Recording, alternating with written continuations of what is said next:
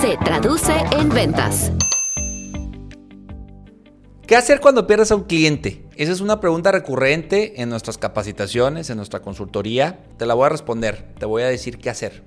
Es muy común detectarlo mucho más fácil cuando vendes servicios y cuando cuentas con una cartera de, clientes recurrentes, ¿no? Y pues es normal la molestia inicial, la frustración, echarle la culpa al cliente, que hay una decepción.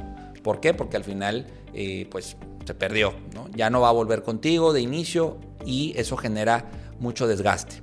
¿Qué te recomiendo? Primero, asegúrate de tener esa interacción con el cliente para entender muy bien las causas por las cuales ya decidió no seguir contigo. Es importante escucharlo, empatizar, ¿sí? puede ser a manera de encuesta, a manera de una llamada, incluso si es necesario una reunión, una visita. Mientras más personal sea el proceso, más cercano te muestres con él, es mejor.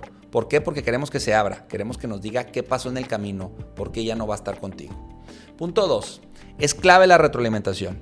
Pregúntale en temas de servicio, de producto, de tus tiempos de respuesta, cuáles fueron esas fortalezas que hicimos bien, ¿sí? cuáles son esas áreas de oportunidad, ahí puedes profundizar mucho, si fue un tema de calidad, o sea, confirma también eh, qué pasó, qué no le gustó y valida si hay forma de recuperarlo a un corto mediano plazo. O sea, si mejoro es todo esto que me dices, ¿podrías volver conmigo o no?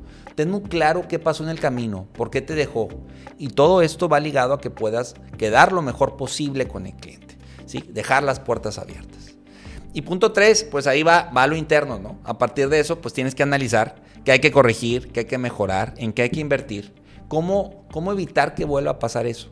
Este punto es muy obvio, pero la mayoría de las veces se deja de lado o preferimos decir, no, es que el cliente, es que es un cliente difícil, es que yo hice todo bien y él fue el que falló. Y no asumir esa responsabilidad. Al final lo perdiste y hay que asumir con eso.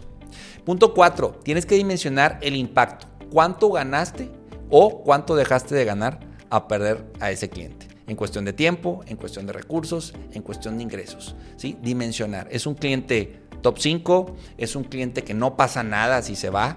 Ese análisis en cuestión de la rentabilidad, en qué, qué, gano y qué pierdo, vale la pena que lo hagas, vale la pena que lo analices. ¿Por qué? Porque también es aprendizaje y nos puede ayudar a partir de eso a desarrollar nuevas estrategias o también hacer ajustes. Tenemos un cliente que a partir de este análisis hizo ajustes incluso en los contratos, en lo que, en, los tiempos con los clientes, en las condiciones, para que no vuelva a pasar lo que le había pasado con ese cliente que se fue.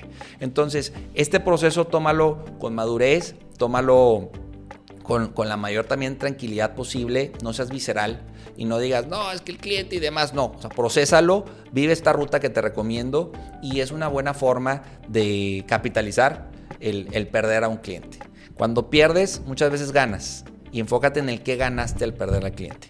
Esa es la gran pregunta que hay que hacerse y a partir de ahí, pues obviamente mejorar, evolucionar y llevar procesos y mejores procesos y protocolos con tus clientes actuales. Yo sé que es muy retador esto que te voy a decir, pero al final hay vida después de ese cliente. ¿Sí? O sea, te puedes, levantar, eh, hay que duplicar esfuerzos. Si era tu principal cliente, yo sé el estrés y el desgaste que puede ser por todo ese caos que puede representar y el, el que dices, bueno, pues ahora qué vamos a hacer, cómo recupero los ingresos que ya me daba este cliente.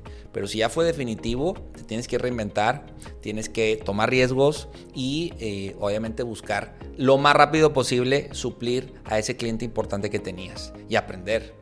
Cuesta, duele, desgasta, estresa, sí, pero porque se fue, ¿qué dejaste de hacer en el camino? Volvemos al tema de aprender a partir de ahí y buscar reinventarte y mejorar en el camino. Te invito a que visites nuestra página web www.aletconsulting.com para que conozcas los principales servicios de consultoría y capacitación que manejamos con las organizaciones. Se traduce en ventas. Inspira, cautiva, vende.